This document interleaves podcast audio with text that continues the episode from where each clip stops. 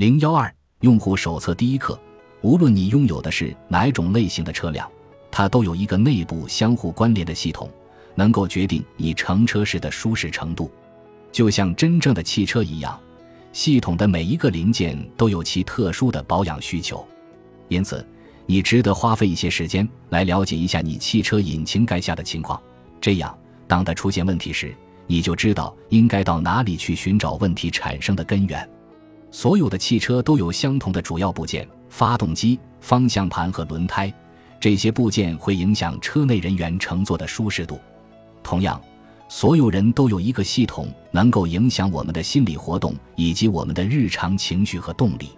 我们会通过在车内感受到的情绪、想法和行为 （ETA） 来感知、了解车外的情况。我称这个思维矩阵为 ETA 调节器。ETA 为情绪。想法和行为三个英文单词的首字母组合，它在背后不停地运作，让我们对生活中各种事实的产生体验，幸福或不满。首先，你需要了解每个组成部分在你的系统运作时起到的作用。